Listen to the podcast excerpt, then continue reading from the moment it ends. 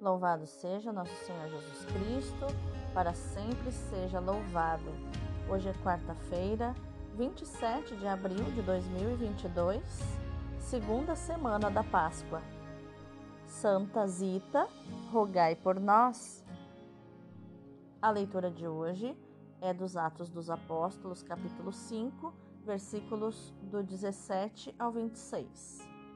Naqueles dias, levantaram-se o sumo sacerdote e todos os do seu partido, isto é, o partido dos saduceus, cheios de raiva, e mandaram prender os apóstolos e lançá-los na cadeia pública. Porém, durante a noite, o anjo do Senhor abriu as portas da prisão e os fez sair, dizendo: Ide falar ao povo no templo sobre tudo o que se refere a este modo de viver eles obedeceram e, ao amanhecer, entraram no templo e começaram a ensinar. O sumo sacerdote chegou com seus partidários e convocou o sinédrio e o conselho formado pelas pessoas importantes do povo de Israel. Então mandaram buscar os apóstolos na prisão, mas, ao chegarem à prisão, os servos não os encontraram e voltaram dizendo: Encontramos a prisão fechada com toda a segurança e os guardas estavam apostos na frente da porta, mas quando abrimos a porta, não encontramos ninguém lá dentro. Ao ouvirem essa notícia, o chefe da guarda do templo e os sumos sacerdotes não sabiam o que pensar e perguntavam-se o que poderia ter acontecido. Chegou alguém e lhes disse: Os homens que vós pusestes na prisão estão no templo ensinando o povo. Então o chefe da guarda do templo saiu com os guardas e trouxe os apóstolos, mas sem violência, porque eles tinham medo que o povo os atacasse com pedras. Palavra do Senhor, graças a Deus. O salmo de hoje é o 33. Este infeliz gritou a Deus e foi ouvido. Bendirei o Senhor Deus em todo o tempo, seu louvor estará sempre em minha boca. Minha alma se gloria no Senhor, que ouçam os humildes e se alegrem. Comigo engrandecei ao Senhor Deus, exaltemos todos juntos o seu nome.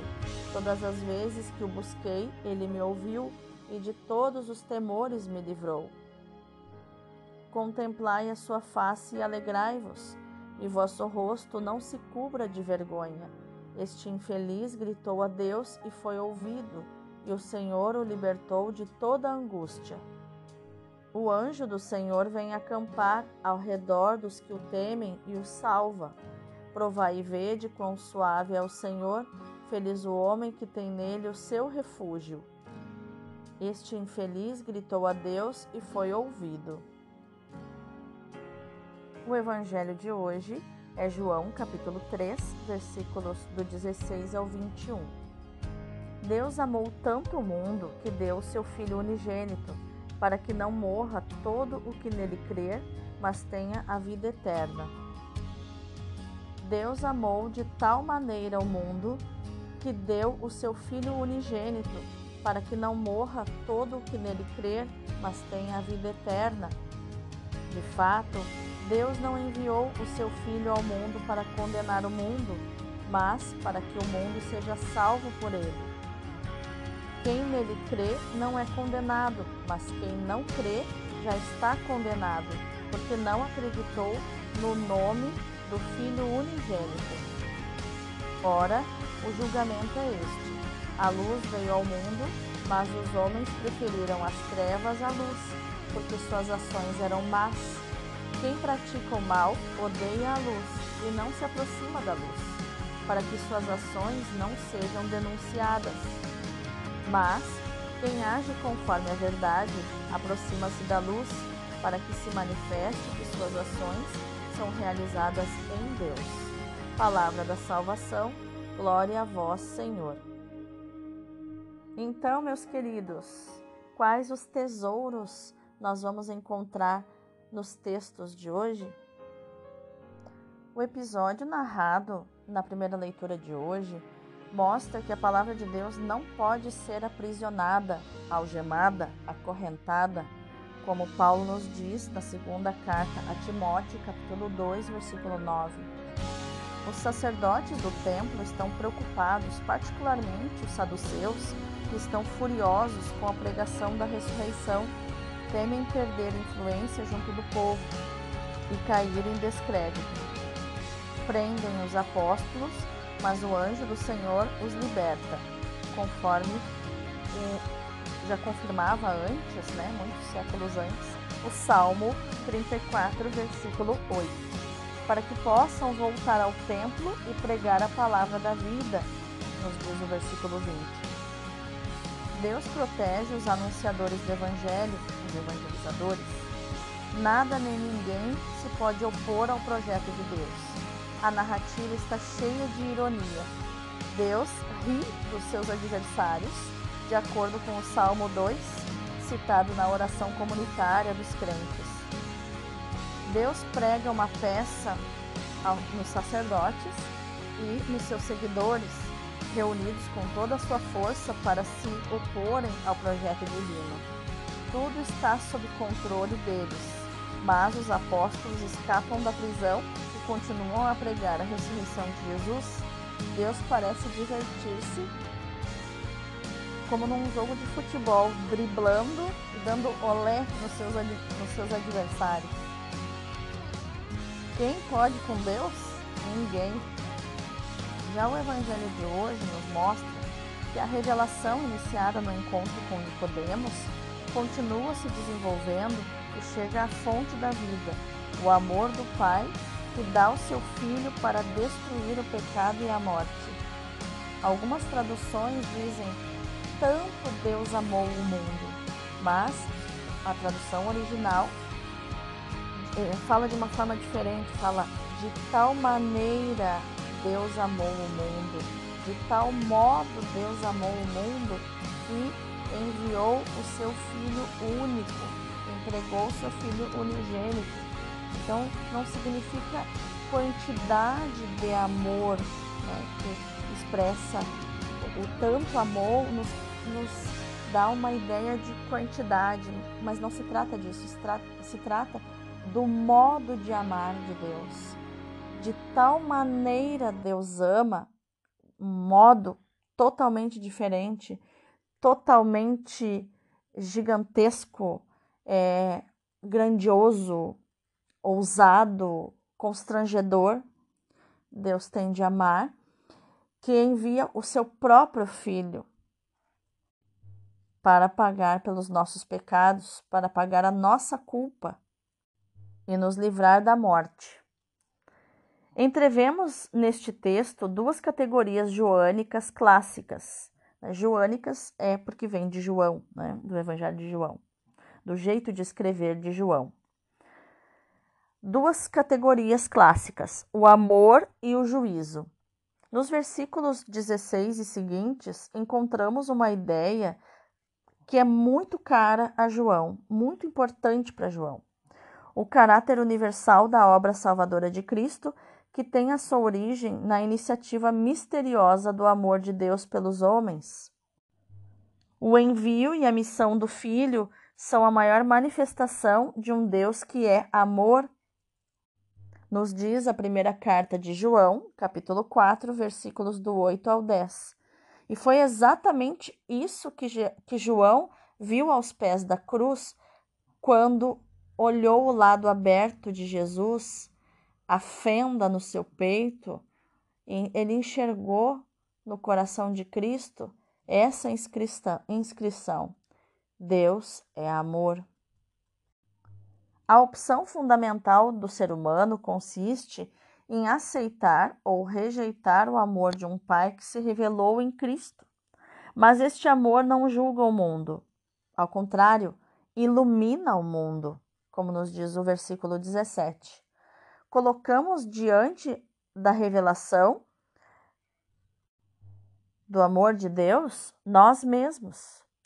Nós somos colocados perante a revelação do amor de Deus e precisamos tomar uma decisão ou crer em Jesus ou recusá-lo.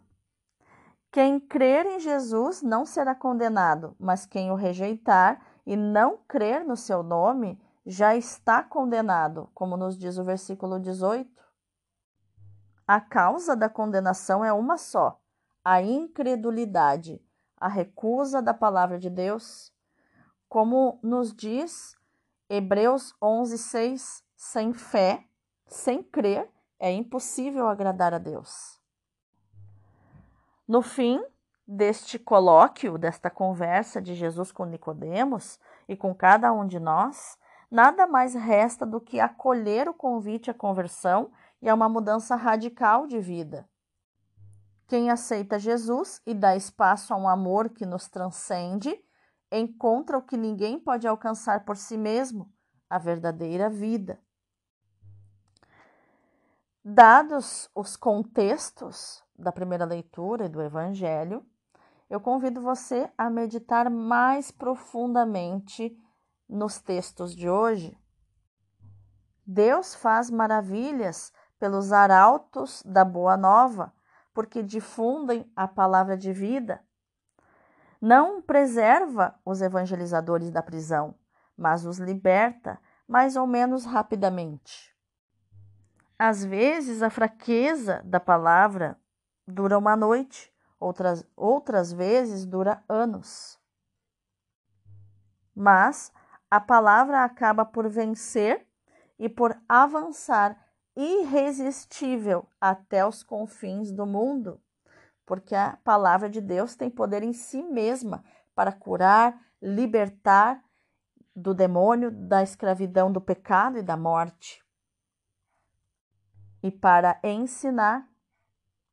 A palavra tem poder em si mesma para fazer milagres e prodígios. Ela mesma se defende porque é a verdade. A verdade não precisa ser defendida mas proclamada, anunciada. Uma vez anunciada, ela cala a mentira. Basta pensar no que se passou nos primeiros três séculos da vida da Igreja, até o Edito de Milão. Basta pensar no que se passou nos países da ex-União Soviética. Há tantas formas de prisão e de libertação, mas Jesus acompanha o caminho da Sua palavra e de vários modos está presente nos seus mensageiros, acampando junto deles para os libertar das coações externas e internas. A figura deste mundo passa, mas a palavra de Deus permanece. De tal modo Deus amou o mundo que lhe entregou o seu Filho unigênito, a fim de que todo que nele crê não se perca, mas tenha a vida eterna. João 3,16. A ressurreição de Jesus nos ajuda a verificar esta intenção de Deus. Se Jesus não tivesse ressuscitado, tudo permaneceria obscuro, porque o pecado dos homens levaria aparentemente a melhor. E o juízo de Deus cairia inexorável sobre esse pecado, que afastaria definitivamente o Filho do mundo. Jesus teria feito o possível para nos salvar, mas a malícia humana teria levado a melhor. A terra permaneceria nas sombras da morte, porque Jesus não, não teria ressuscitado. Mas Deus revela sua intenção de amor ressuscitando o seu filho, revelando assim que não quer o juízo, mas a salvação, a vida. A ressurreição manifesta a misericórdia de Deus para conosco e nos dá uma esperança nova que jamais há de perecer. Tal como Cristo ressuscitado e glorioso, o pecado está vencido, ultrapassado. Para além do pecado do ser humano, há uma vida nova que Deus nos oferece. Cristo nos amou e entregou-se a Deus por nós como oferta e sacrifício de agradável odor, nos diz Paulo na carta aos Efésios, capítulo 5, versículo 2. Para nos remir do pecado, Cristo fez a oblação de si mesmo, que culminou na cruz. O Pai aceitou a oblação, a oferta do Filho, e o ressuscitou. Mas na origem da oblação de Cristo está o próprio Pai, que amou tanto o mundo que lhe deu o seu Filho unigênito, não para julgar o mundo, mas para que o mundo seja salvo por meio dele. Quem crê nele não é condenado, nos diz João 3, do 16 ao 18. Então, a verdadeira oferenda, quem faz a nós é Deus. Olha que humildade de Deus. Enquanto nós pensamos que nós oferecemos Cristo como sacrifício, e o próprio Cristo se oferece a Deus como sacrifício pelos nossos pecados, é Deus quem dá o filho em sacrifício por nós e a nós. São João repete a mesma ideia na sua primeira carta. O Pai enviou seu Filho, Cristo Jesus, como vítima de expiação pelos nossos pecados, não só pelos nossos pecados, mas também pelos de todo o mundo.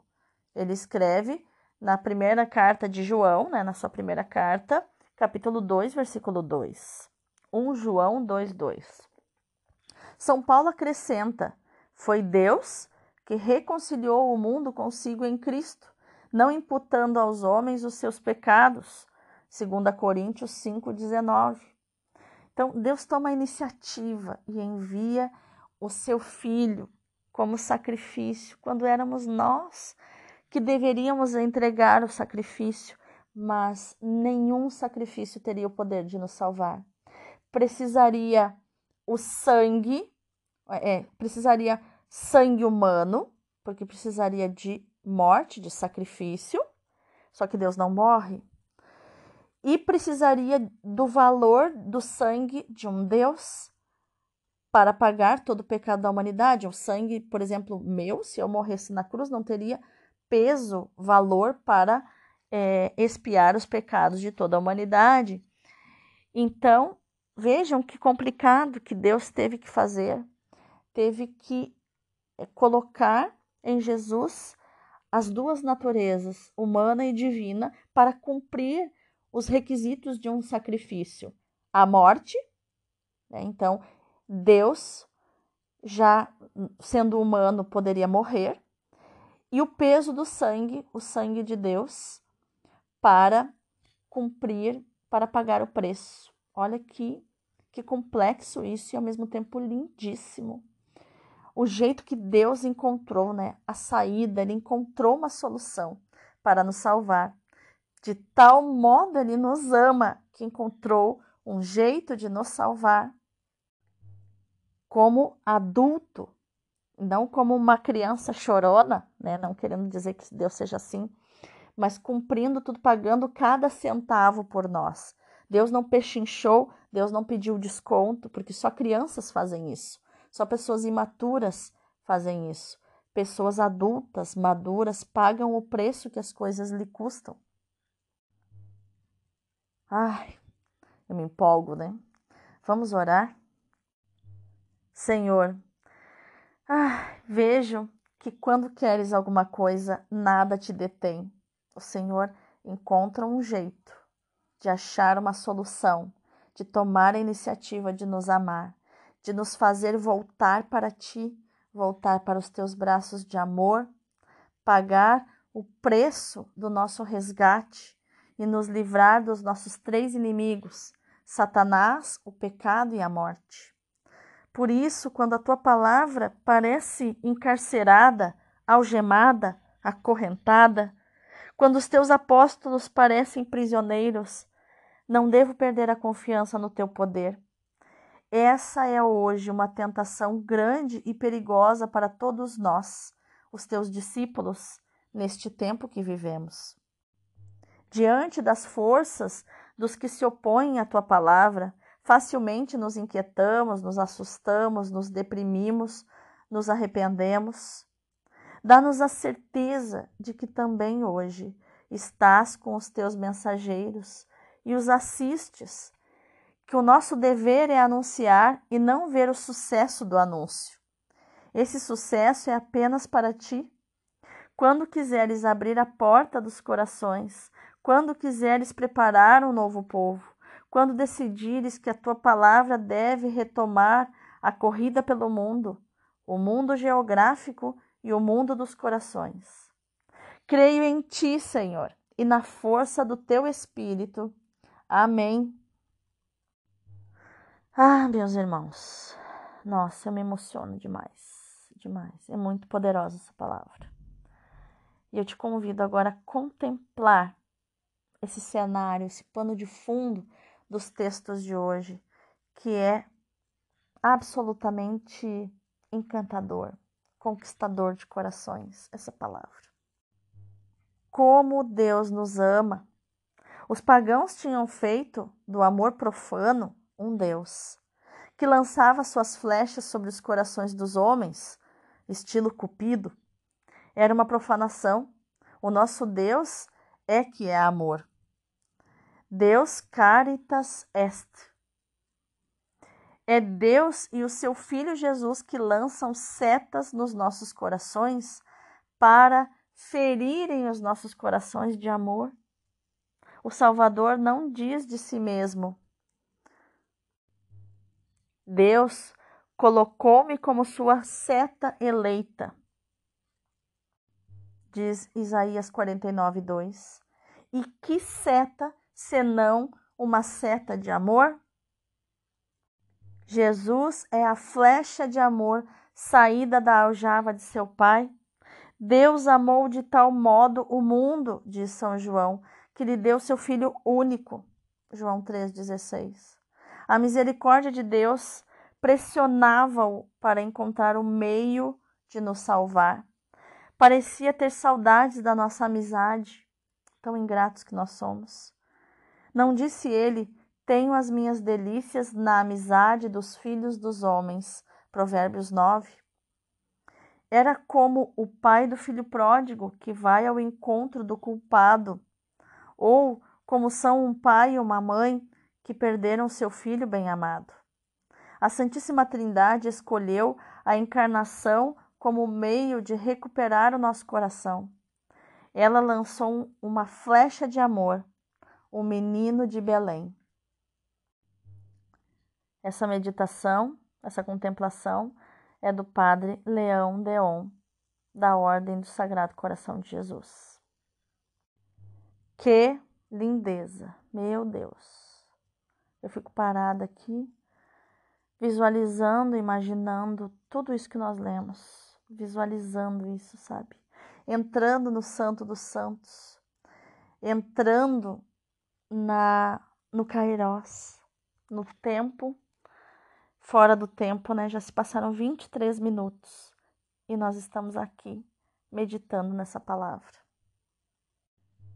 Que a nossa ação de hoje seja meditar, proclamar e viver esta palavra de João que diz: Deus é amor.